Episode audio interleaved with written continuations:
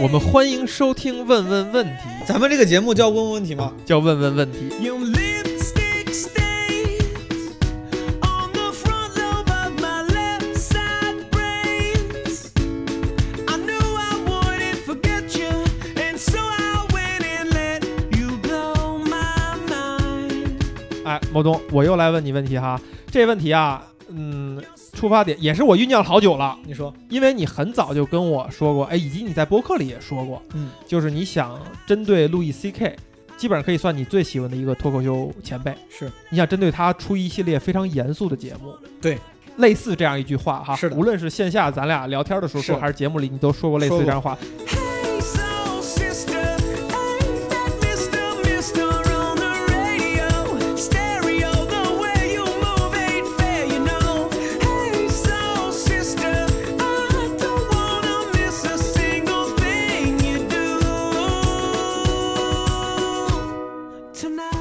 关于路易 C K 的专题想法，嗯，你到底有啥想法和计划？这个问题就很开放了。可以，我这个可以说，你这个问题，你先亮灯还是灭灯？不亮灯了，我要赢，没有亮灯，亮灯，亮灯，亮灯，这个也正好，你现在也开始做播客了，而且你本来也是一个有经验的播客制作，我跟你聊聊，你觉得看是不是 viable？我的这个，嗯，我最早想想做这个系列。起因很简单，就当时我刚开始做播客，嗯我我以为这是我播客的最开始的系列，嗯因为我当时我当时不知道做啥，是我当时以为不知道做啥，中间是回家做那个黄金周那个，这是意外的素材采集。嗯，我当时本来是想着，最早做播客的一个想法是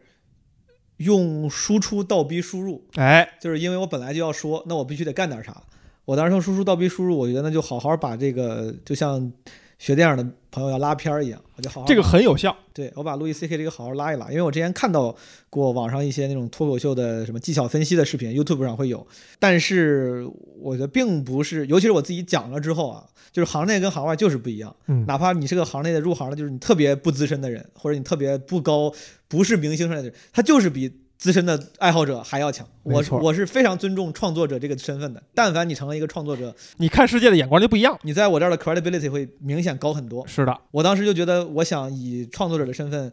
趁机也整理一下路易 C K 的各种技巧。嗯因为我有时候经常看的时候，我就会觉得，哎，这个技巧好，那个技巧好。我有时候咱也咱也聊过嘛，对，对我甚至跟一些脱口秀演员朋友，我当时去看线下看他专场，我说我就发现他特别擅长把这个各种虚拟的角色 dude 的话，这是我编的一个词儿。啊，在他的嘴里，狗也是一个像是那种 dude，然后上帝也是个 dude，就是他不会模仿把这个人模仿成夸张的神圣觉得，所有人都是那种他妈很日常的，给拉平了，拉成自己身边非。常好笑。然后我觉得非常有用，我觉得这个是他的一个习惯和技巧。这个东西就是我我想把它，比如拉出来讲，然后每个专场里面，比如他有过几次 dude 话的过程，这个过程一个是帮助我好好能学习学习前辈，嗯。啊，顺便也整理成一个输出的素材。但是你也能听出来，以我的这个做法，我觉得他他工作量还挺大的，我需要重新非常熟练的去非常这个熟稔的看很多他的专场，是的，然后看完专场之后，我得熟知他的每个专场里的段子，然后还得分类分门别类。专场 A 里面的第三个段子，专场 B 里面的第五个段子是同一个技巧，然后啪，这是一趴。总而言之，就是这个东西工作量太大了，所以说我就一直拖延，拖到后来也没搞。但是理想状况下，我是想好好搞一下的，因为我觉得路易 C K 他是技巧的集大成者。如果我要想给自己做一个自己给自己的单单口喜剧训练手册，我可以从很多人身上截取他们擅长的技巧。但我觉得，因为他，我真的觉得啥都不会。之前我跟周奇墨聊，周奇墨也说，他说感觉路易 C K 是个集大成的，他是嗯，他不是他身上什么别人那些优优势的点，他身上都有就武当少林的感觉了。啊，文本也好，表演也好，什么呈现也好，什么就咱就就都很好。所以说你拿他拿他当例子，把他所有专场分析一遍，那就是个很好的自我提升的素材，也是一个对别人来说是个很好的那个学习素材。所以说这是我当时的切入点，嗯想做，但是工作量太大了，没搞。目前有啥日进一步的进展没？呃，你要非说，呃，也有，就是我，比如说我从列提纲了。从我有这个想法之后，我再看他的专场，我会记一记。比如看他现在那从看 Sincerely 到看最新这个 Sorry，我会在那个苹果 Notes 里面，我就像做一个拉片型的笔记一样，我说几分钟到几分钟，这个段子讲了几分钟，然后讲的啥，为啥好，不会写的那么细，简单记一下，因为我觉得我之后如果真的要做那个播客的话，我可能是要再详细写一下文本的。你大概率会觉得那感觉那个事儿什么时候开始，以及做多长时间吗？我觉得他不会很快，我产生这个问题呢，是因为我对这事儿产生了浓厚的兴趣，我很想在这件事情上跟毛东以某种什么方式，看看能不能给我给小老弟出点力，是吧？没有充当一个强强联强强联合，哪怕类似于呃半个 manager 感觉的角色，或者太好。我想的是说，我们以对谈的形式做，就是以播客的形，以对谈的形式，以轻松的方式去做，可能相对容易。其实你之前跟我提过这个事儿，对，我跟你说一个我真实当时的想法，我不是不愿意，但当你说以对谈形式轻松做的时候，我我我没想出一个 solution，因为你刚听出来我想的那个样子，是它是像讲课一样的，对，就是我特别希望把它给理论化、体系化，甚至他妈这个东西，但凡有人愿意花钱呀，它理论上它是一个质量达到课的一个达到课程的要求。对我就我针对你的这个想法啊，我就是两个你觉得两个人这种轻松能有我就是两个反馈。第一个反馈是说，你对这个事情的极度看重，和你把它在你脑海当中的高规格化和神圣化，是是你现在做这件事儿最大的一个门槛，阻力是吧？最大最大的阻力，就是你但早已经具备了。如果现在我说毛东，嗯，明天你就将要从地球上消失了，你嗯今天就来做，你现在具备了能力，咣咣咣做一系列路易 C K 的节目。是但是就是因为你老觉得它特别好，你觉得我准备的还不够充分吧？可能这是一个阻力。第二个件事就是，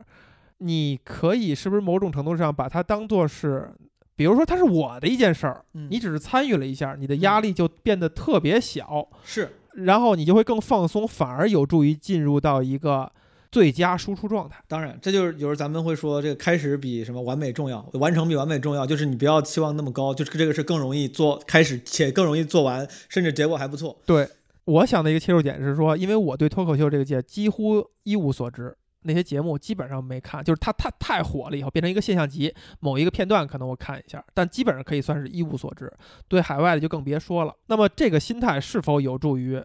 直接带到里边，以一个完全小白的角度，但我又充满了好奇。对，因为我对这个脱口秀还有一些偏见，明白？它可能是不是一个好的切点？咱俩聊一聊这个事儿。嗯，之前我跟马里老师聊过路易 C K 这个合作的，就是聊过开过话头。嗯，然后我也跟你聊过，我说最近我看金庸，然后看的有很多想法，是我说想让你跟我一块儿。然后哪怕你有时候记不住了，但没事儿，咱你就以一个问问题的角度，说不定呢，咱们更能更容易引出我的那个看法。是，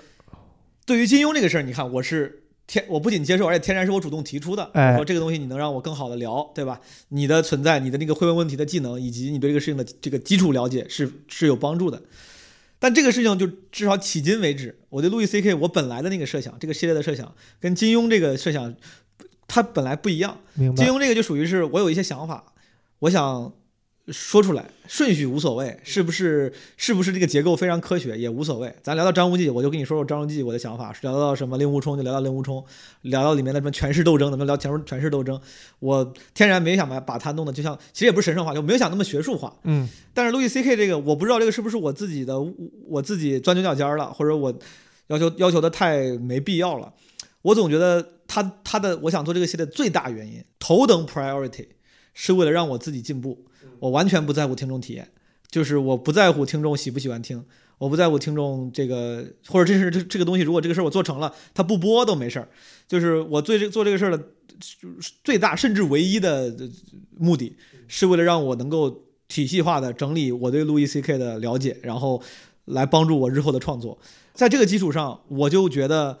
偏学术化的、偏认真的整理这个这个框架的这个这些存在是必要的，是你看这事儿，咱们结论上咱们俩别陷入撕扯。啊，不是不是，就我觉得一场好的谈话或者对谈哈的一个大前提就是，我们不允许任何确凿的话出现在我们的对谈里。我们都认为每一句话都是值得探讨的，是的且不确定的。这个东西就是我只想跟你探讨的，就是你觉得这个我我就是我刚才这个说这个想法嘛，嗯，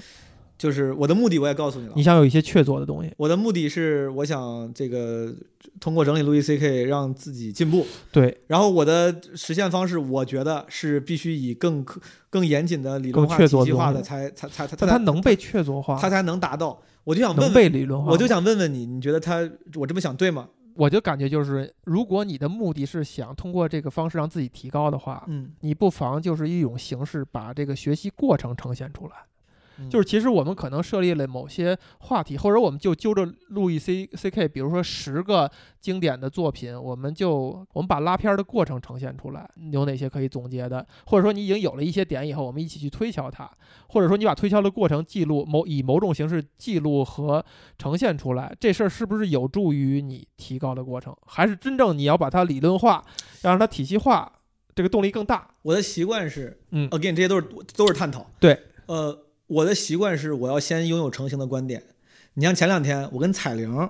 录了一期金庸的，当时我记得也给你提过，我说先跟彩玲录一期聊里面女性角色的，因为我觉得两个男生聊女性角色很容易出问题。哎，对对对，但我跟彩玲录那个就是 off the record 也非常政治不正确。我剪辑剪的时候，他说你这个估计会被骂死。然后就是我估计那期我不知道都不能不能发，不重要。就是但那期我跟他聊之前，其实不我俩都说了不对，我就是说聊的轻松随意，他也没看过。然后我我天然的预期也是轻松随意，没有什么特别我自己追求的顺序或者是条理。就那他他都我都已经准备很久了，我的 notes 写了好多好好久，我在 notes 里面写那个笔记嗯，好久了。我俩录之前我记不稳，我说你再等我会儿，你我再看一看，我花了又花了四十分钟完善我对不同角色的人的那个理解，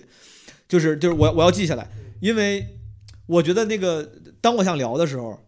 就像你说那这个咱俩之间咱俩在北平机器聊过聊聊作品这件事情，咱俩的不同观点。我聊作品，我是希望我能有成型的观点，然后我是特别迷恋那种探索的过程。这个探索的过程可能是在我有成型的观点的话，成型观点的基础上有一个同样呃爱思考、爱会提问的朋友，咱们能能够激发出一些新的新的想法。是，但是我特别不安全感，就是我不我如果什么想法都没有，咱俩就比如同时先现听一首歌，像网上什么那种 reaction 视频一样，看东西说哇这个挺牛逼，嗯，那个东西我觉得好玩儿。我当时记得就是我对什么，比如黄蓉、周芷若有很我有很诚心的想法了，且都有理论依据，我有论点有论据。他说：“哎，周芷若这人你为啥不喜欢？”啪，我论据说完，说完之后他会问他说：“哎，那这也没啥呀，这个事儿你觉得？”这个时候我他会可能也会让让我有很多想的地方。哎，他说你不喜欢他，你喜欢他，那他俩这个不是这点不是差不多吗？我可能会想，我说：“哎，是不是哪儿有问题？”我会这个思考中我也很享受，就是探讨的过程。明白明白。但同时我得先有观点。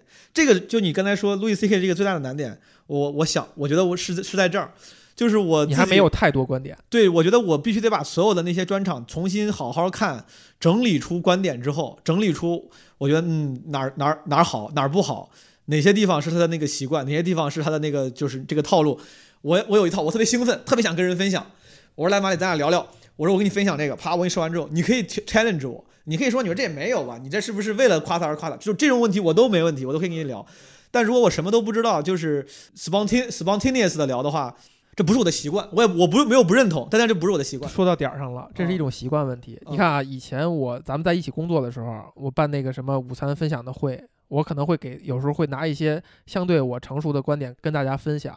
但那些观点我是怎么得到的呢？都是在我不同次的跟别人聊天的时候，相对于聊出来。他不是说我坐那儿，我先整理一下，我今儿要讲这个了，嗯。我整理出来，然后我给大家讲，不是这样的，都是可能我以前已经聊完这个了，嗯。哎，今天哎遇到这个话题要分享一个观点，我就想到了，我我就把它给大家讲出来，就是这个聊的过程对我来讲是一个特别强的一种整理和思考的的过程，因为我认为我们大脑比我们自己这个想象的要强大很多，就它可能它里边已经形成了某个东西了，你只是还没有还没有把它瞪出来，嗯然后就跟人在应激反应的时候会激发潜力那感觉似的，就你对话的时候你就说到这儿了，这东西它自己嘣儿它蹦出来了。嗯你都被自己可能会吓一跳，然后这东西就出来了。这就是每个人思考的习惯。我再多跟你分享一下啊，这都可以剪掉，说不定这都说太细了。但是我是确实想跟你探讨。嗯，我觉得有可能对我来说，我做路易 C K 这种所谓的这个分析系列，我期望中的分析系列，因为我不是说我想服务自己吗？我为了服务自己，其实最重要的一步就是那个第一步，嗯。就是我先整理出我的那个 insights，insights，因为我做的我不想我做的不是赏析，就是如果是赏析的话，咱咱看了部电影，说这电影嗯这个地方有什么，咱咱们对他有什么观点，这个导演是好还是不好？你其其实对产出有特别明确的要求。就这个在这个系列上，我本身有特别明确的要求，然后这个要求基本几乎它一定需要我先把第一步做好。至于后来那个形式，刚才咱俩边聊我边想，其实没问题。嗯如果把第一步做好了，我自己有一个，就像大卫，我有一个课程大纲了，我就当在咱俩一块儿录，我给你讲课嗯啊、我给你讲课，我说马里来，今天这个今天我是这个分享者，还有我的一个分享搭档马里，他会来提问题，我们一会儿有点讨论。但是我自己心里我要知道我要说啥。然后那个时候就同样的，当然你说那个目的就是在讨论中产生新的观点和一些有趣的观点，但前提是我得先先吸收它，我不是就为了吸收它嘛？我吸收它为了提高我自己。如果我没有那个吸收它的过程，只是只是只是现讨论，其实那就很像咱们在聊电影、聊美剧，哎，对，就是聊的不是太多的技巧，可能或者不是体体体系化的技巧。不，那个呃咱俩聊电影、聊美剧的时候，咱们其实没有太尝试过按我原来录宽马路不宅的时候那种感觉去聊，咱俩聊的相对泛一点儿，可能嗯。咱俩也没进入过那么一个场哈。但我当然，你刚才你提醒我了，有一个点我忽视了，嗯。就是如果这你做这一系列节目，它嗯。至少、呃，哪怕虽然你不关心是谁听他，但是你至少脑海中想的是一个，他至少是一个已经接受脱口秀这种形式的人，嗯，或者说他已经是一个脱口秀的成熟观众了。对，他可能听着更有意思。是。那如果这样的话，其实我都不太适合扮演那个提问的角色。你听过那个啥吗？有个有个那个播客叫不在场，啊、我非常喜欢那仲青老师吗，仲青吧？我觉得啊，仲青对于他他他不是聊音乐吗明？白了。就是那个感觉，你想做那个感觉，那个是更更，比如说同样是聊歌手，仲青聊这个歌手，他给你分析前分析后，那个东西他一定是在输出了之前，他要自己可能想清楚这个事儿了，是的，他要查很多东西。这个结果是我需要的。明白。至于发出来之后你们喜不喜欢，其实那个在我注意 C 这儿不太重要。嗯，然后我就害怕一旦对谈，比如同样是聊李建清，仲青聊的是那样的效果。对，有时候两对谈聊的就是，哎，这个谁谁谁出了个新专辑啊，哎，你怎么想？哎那个我觉得特别，也当然也有干货，当然也有干货，但他你能明显感那个是也开心也愉悦，甚至也有干货的输出，但他那个体系化里的话就不是不在场的那种感觉。是我可能偏向的是那个方向的。明白了。但是我马老师，我发誓我不是拒绝你，是因为我之前我没有想到一个两人能够把这个事儿弄成了 solution，但是我现在觉得 solution 是有两种的，一个 solution 就是我自己就还是那句话，我做好那个我整理好自己的观点，还是上课，就像上也不是上课了，就还是我在分享我在做不在场型的播客，嗯但只是两个人来做，你能让它变得更有意思。还有一种就是咱们聊这个过程呢，是我整理的其中的一步，是是前置的一个过程。嗯，咱们聊完这一个系列之后，可能我再去整理的时候，我真正整整理成课程的时候，我就容易很多了，因为我因为我在聊这个系列的时候是，，这也是某种倒逼，其实也是某种倒，逼，这是就是用产出形式来倒逼你去干这件事儿。是这是两个 solution，我这这也是我刚想出来的。OK，这两个 solution 我觉得是我自己是能接受的。好，这问题完了。OK，我给毛东的回答仍然还是要打分、要亮灯的啊，非常非常厉害，非常这毛东，你这这好家伙，你这个确实 什么什么 糊弄过去了？糊弄糊弄过去了，糊弄过去了。糊弄过去了，呃，确实不是你这个你这回答的确实好，你你是你无懈可击的计划，真的是无懈可击的思维对这个事情的思考过程，就没有说我还能插一杠的说，哎，你这块儿没考虑清楚吧？哎，毛东这事儿草率了吧？没有任何给留这这个气口。嗯啊，你对自己的解构、对自己的分析，也已经到了一个插不进去嘴的程度了。有用吗？这东西你觉得这种当然有用了。这个东西咱说到最根儿上，这种思考的习惯是谁也没法给你的。你有这种习惯的人，那就是非常宝贵的一个财富。你具备了一个做木匠的能力了，那给你一块木头，你不就能给弄出一个东西来吗？对吧？我如果有听友们听到这儿，毛东身上最宝贵的一个点是什么点呢？就是爱思考啊，哎是不是？什么事儿都想思考嘛。好，就此结束吧。哎呦我去！上价值上到这儿，哎呀，行吧，毛东再问我一个问题吧，再问你个问题咱们草率的可以结束。再问你个问题，你有啥想回答的问题？哎呦我去，什么玩意儿？有有有，我有我有太敷衍了。我有我有问题。这个问题我觉得比不上你这个这么深度真实的问题。嗯。马里，你第一次创业就是做游戏，嗯，后来又创业做过游戏，是的，现在开始做播客了，就是游戏这个暂时放弃了。嗯，我一直都想知道你对游戏的这个情感到底是啥样的，因为我最近刚刚开始对游戏上着迷嘛，我买了一个二手 PS 四之后，我甚至觉得，我我我最近经常觉得，我说如果随便能选工作的话，我之前就想到。做游戏比如说，我之前我之前想过想去做歌手啊，啊，因为脱口秀演员这个东西，它甚至不是个工作，它就是个它是个人格嘛。老有人说不，stand up comedian，它是个它是它是一种人格，它不你哪怕你不是干这个的，只要你是有拥有这种人格，你对吧？处处都有这样表达的这个魅力。是的，呃，我想过做歌手，但是自从玩了游戏之后，我我数次非常认真的想过，我说我要真是跳槽辞职的话，我特想去个游戏游戏公司。我觉得游戏是很有魅力的艺术形式。嗯，大家说第九艺术的时候，我当时很早不理解，现在我就越来越感同身受了。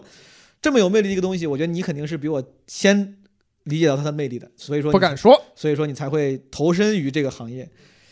你对他的这个想法有什么改变呢？现在怎么想呢？中间有过什么样的变化呢？为啥两次创业之后你还会想回去吗？比较综合的一个问题。啊，比较综合。如果有机会的话，就像我问我我刚才说的那个我那个假设，如果能让你任意选工作，你游戏现在还会是你的 top top 的选择吗？你还会想去游戏公司做游戏吗？哎，到了分出胜负的时候，这盏灯我不给毛东了 亮，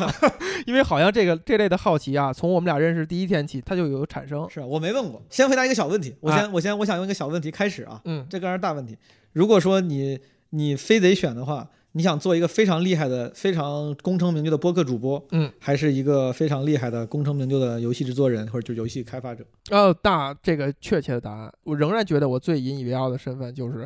呃，虽然没有什么挣大钱的游戏，没有什么广为人知、家喻户晓的作品，但我还是好意思管自己叫游戏制作人的。我非常喜欢这个角色和这个身份。原因其实你刚才在问的时候，这个谜底就在谜面上，你已经问，你已经说出了好多可能我也非常认同的话，比如说游戏作为这种艺术形式、这种艺术材质。真的是艺术这件事情进化到一定程度的时候才会产生的，包括跟科学、跟技术进化到一定程度才会产生的。是，它是一个人类文明的去向，嗯，就这个，我觉得任何人都不能忽视的，它任何人都不能忽视，它就是一个更复杂的材质，更复杂的展现形式。你这有什么好争的呢？是太吸引人了，太迷人了。如果你能利用这个材质，你做出好的东西来，无论是更商业的作品，还是更艺术的作品，那太迷人了，那是那是一个太高的成就了。所以我太喜欢这个身份了。嗯啊，但至于说在产生这种感觉的过程当中有没有过产生变化，以及将来怎么看，它也是一个慢慢发展的一个过程。我最开始选择用游戏创业啊，真的就是因为我在选择之前，我的上一份工作我服务就是手机游戏业务。我就接触这一块儿，接触时间长了，你就会觉得，哎，好像做这块事儿没有那么难吧？就是如果做一家小的嗯，做内容的公司，因为你也会接触大量的这样的公司，你觉得没有那么难。而且我心里边以前是一直有一个创业的，相当于一个想法或者梦想吧，明白，你就觉得这俩东西结合好像是最顺理成章的。但深层的一个原因是我非常迷恋那种三五个人各怀绝技，一起鼓捣一个东西这个嗯感觉。嗯这种迷恋甚至产生于最早看那个《碟中谍一》，就是我小时候哈，那时候可能毛东还没有出生，哎，不是 就是《碟中谍一》是引进到咱们这儿正式院线的。嗯，哎，我第一次看完电影以后，我觉得哇，太迷人了！就他们嗯刚开始执行那个任务啊，你是电脑专家，你是这个机械专家，然后你负责操纵什么的，所以我一直喜欢这种几个人鼓捣一个东西。那么做游戏这种形式啊，就是严可严的对到这个模子里边儿，它非常的符合这个前提。所以当这俩事儿碰到一起的时候，创业做游戏就很吸引我。但最开始的时候也是想是奔着挣钱，奔着怎么样，我先找 best practice，就是还 alpha man 的那个那一个思路，明白，就是你想这事儿还是每走一步都是你这行业里边儿最有效率的那一步。是，但是慢慢的就激发内心深处的，之前聊的过程当中，我经常会提及的，就是创作者的一种天然思考问题的方式。就是你嗯如果是创作者，你天然就是，嗯你就以这种思考问题的方式去看待各种东西。嗯你看到一个新的东西以后，对它感兴趣的动力就来自于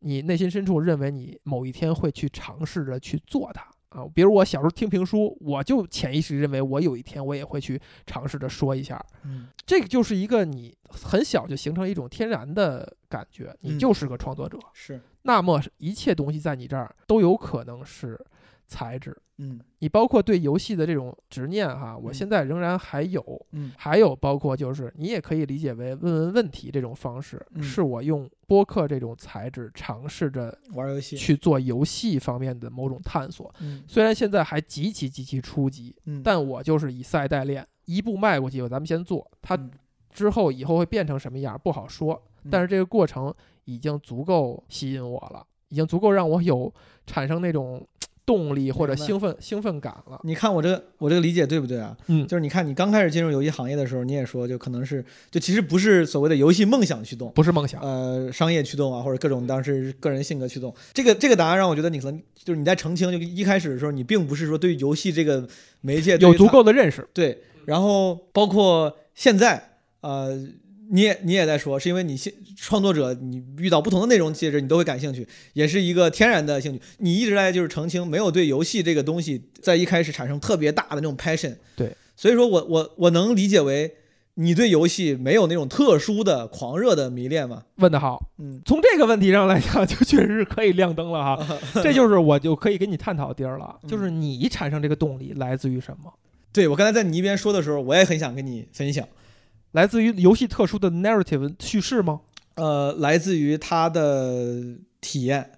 就是呃，它它能提供不可取代的美好体验。嗯，然后我为啥我真的我现在真的是没那个本事，比如做播客这个事儿，甚至做视频这个事儿，我都会觉得是我伸伸手，说不定能学能干的。你哪做不了电影，你做个什么十几分钟小短片，说不定我觉得伸伸手能能能学能干的。嗯，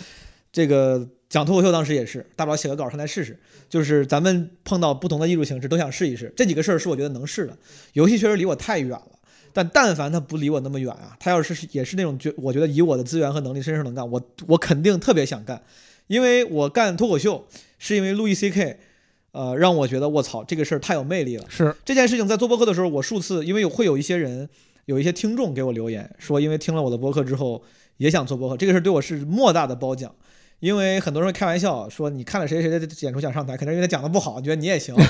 但但我觉得不是的，大家因为听了你的东西，觉得哦这东西我想，他他是因为你展现出了他们能够共共情的那个魅力。哎，对，他觉得这东西竟然然还能这么搞。之前我觉得播客可能才能这样，现在就发现哦，原来是一个人可以，比如这样表达自己，我觉得好有魅力，我也要干。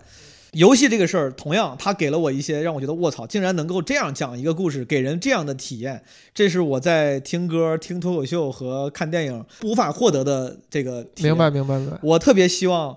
呃，就像我想做好的音频作品，甚至我觉得未来有机会做好的视频作品一样，因为我想做出来一个好的作品。我说你们看我做的牛逼吧？这个是不是是不是很好听？是不是很好看？我觉得我要能，我特别想做一个游戏玩，你看是不是很好玩？就是你玩的是不是觉得这个故事又好，这个又美，画面又好，而且 gameplay 又好。我我想成为那个提供这种体验的人，我想成为提创作这种体验的人。这是创作者，可能就是你所谓的创作者心态。对，这个点就在于，也有可能你需要大跨一步跨进来，你才能够去拆解“体验”这俩字儿。哦就它还不是那个尽头，嗯它必须要拆解。你作为一个创作者，你像播客也是一种体验，嗯听播客也是一种体验。嗯但你说的点是游戏这个东西对我的吸引力，我刚才在澄清，不是说游戏这个材质对我个人没有吸引力，是我可能还没有说到那一步，就是因为它需要一定的前提，嗯就是这个材质对你的吸引力一定来自于你是这个材质的某个读者和受用者的那个吸引力，那是一样的。是你变成创作者的话，其实很大程度上是来自于我刚才谈的其他的，嗯比如你对于迷恋于几个一个小团队，或者迷恋于一种创作心态释放的那种满足等等。但之所以选择这种材质，一定是你作为一个受众的时候，它对你的魅力和吸引力。那我我大概懂你啥意思了，你先说完。拆解体验就在于这些东西全是体验。嗯，当你做的时候，你就能知道播客的体验是由什么构成的。嗯，那游戏的体验是由什么构成的？嗯那么你写歌的时候，你就知道音乐的好的感受的体验是由什么构成的。那个东西再分析到点，有那么一两个点嗯是你极度刺激你的。我可以比如比如说游戏针对我而言，你说，这个以前我在分享会的时候应该是说过，嗯我认为游戏是规则的艺术。嗯就是我用游戏来看剧情，来享受一个故事的体验是很少的，或者这东西不会让我满足的。但是只有游戏是强迫你接受某种规则，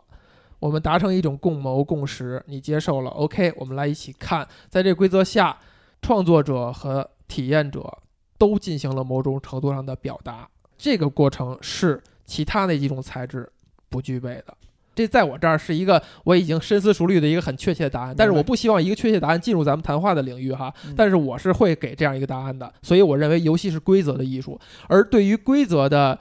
探索和迷恋这种材质是深深的吸引我的。我来正好跟你分享一下吸引我的那个点，因嗯为刚才我说的是宏观的那个吸引我的点，然后你说要解构嘛，要拆解，对对对，要拆解，我也非常明确的知道咱俩的吸引的点不一样，是的，因为你看你吸引的是就是你创造规则，用规则创造一个游戏规则嘛，我觉得喜会被这种点打动的人，他可能会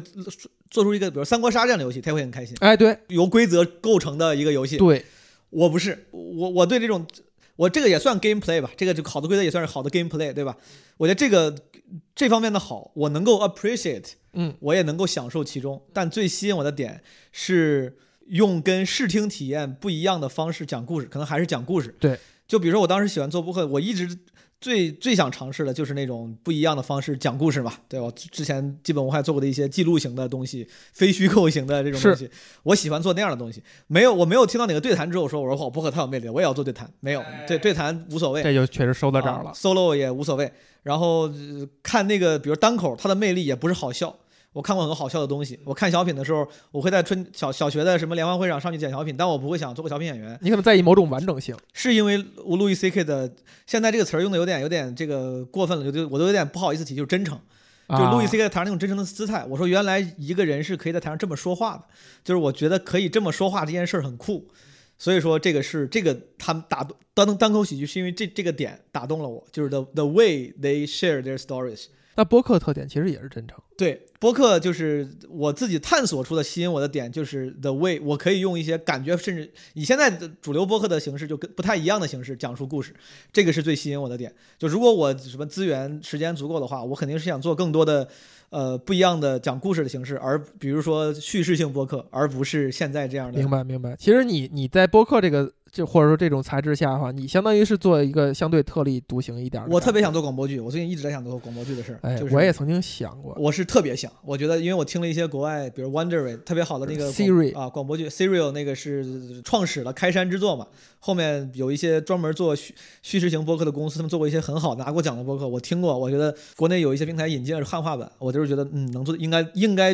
比这个好，这不行，就是我游戏我打动我的不是那个规则，反而是比如说你棋牌类的游戏是最有规则的，但我就不少不着迷，对，就如果你你你已经有结论了，就比如啊那个 narrative、那个综合营造的，在游戏材质下讲故事的方式的话，对。它现在确实是一个更主流的一种 trigger。这个 trigger 无论是针对开发者还是针对爱好者，对对对，呃这种观玩家，嗯。都是最有效的那个。是，就玩塞尔达我被打动过一次，玩战神打动过一次，甚至我甚至打什么那个叫啥《荒野大镖客》跟《最后生还者》都没有那么。那你在玩黑迪斯干嘛呀？黑迪斯也好玩，那就那就是那就是纯粹的这个，哎，你看看，这就是纯粹大家对于游戏性的喜欢。，是，但是我就比如说玩，就是黑迪斯没纳入到你刚才的话语体系里，对不对？如果我要是想做游戏的话，我只能做一款游戏，肯定不是黑迪斯明白了，啊。如果做十款游戏，说不定其中有一款是黑迪斯你。就想要一个呃 The Last of Us 那种的成品，战神塞尔达，战神塞尔达，嗯，创造一个给你不一样体验的新世界，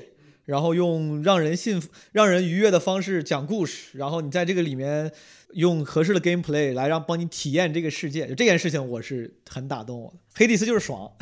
黑蒂斯我觉得他用的他他真真的那个真的是利用规则，让人生理上欲罢不能，就想赢，哎，怎么又输了？就差一点再打，就是 gameplay 做的很好，而叙事也很好。黑蒂斯这个我跟你这不算剧透，就是我知道有一些碎片吧，就每次打每几层什么不一样的。对我后来我后来，查过，他们录了，他们每所有的对话都是有都是有人声配音的嘛，嗯三万多条，一共三万多条，那么一个就一共就那么几个人，他们为了让这个对话不重复，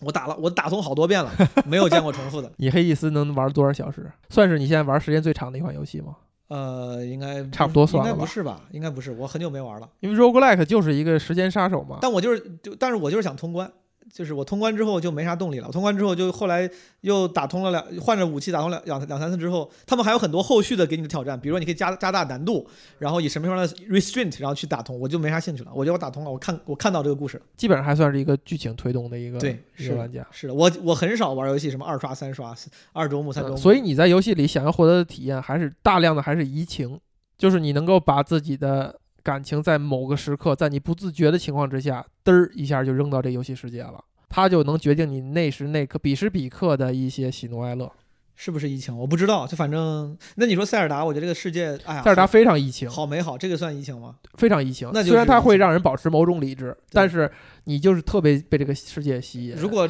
探索更多，呃了解更多，然后本质上都是。如果这是疫情，那是疫情。我之前打《实际时代》，你知道那个老的网络游啊，戏，知道别人在 PK 然后练级转生的时候，我就喜欢到处乱跑，跑到那个没有啥人，别人挂着外挂，只是为了做个必要任务，我就会把那个任务做到头，然后跑到那个山顶截图，我说啊太美了。那你说明你内心深处还是非常非常浪漫的，非常非常浪漫，能被一个看似非常假的东西嗯，瞪住，并且心甘情愿的信服他，是的，就是一个非常纯粹的浪漫主义。挺好。那我们这这两轮就算完了啊。这个结果呢，呃，我没有给毛东亮，哎，你不是呃中间有个问题给的给分了吗？你给不给？我给分儿给分儿，你给分。那答案我也给分。啊，那我们就打一平手，没有分出 没有分出胜负，哎，太太那个形式主义了，咱们啊，聊的聊的开心就行，不形式吧？你觉得？我觉得这个，我因为我严格意义上打的分儿是吧？我你的你的问题跟答案，我觉得都是给分的，因为我觉得你看我的给分标准是这样的，你既然说我游戏嘛，我的标准是你的问题能让我做出有意义的表达，这个表达说不定甚至如果能让我自己加深对自己的认识，整理自己的思路，这就是好问题，不是走形式的问题。会吗？今天加深对自己认识，有啊，就包括你两个问题都帮我整理了一些思路，然后甚至让我，因为我为了表达，我不得不在聊的时候想一些事儿，这个事儿对我来说就是好问题。然后你的回答也完美的回答了我的问题，加深我对你的理解，所以说我给分儿是符合我的标准的。嗯，这两个老主播嘛，是不是？毕竟对问问题和回答再干不过别人，那就别干主播。我正常我不敢跟毛书记比肩，是吧？对对毛这个少说两句吧，这个。行了，愉快的结束了，愉快结束了。好的，朋友们，嗯，拜拜。拜拜。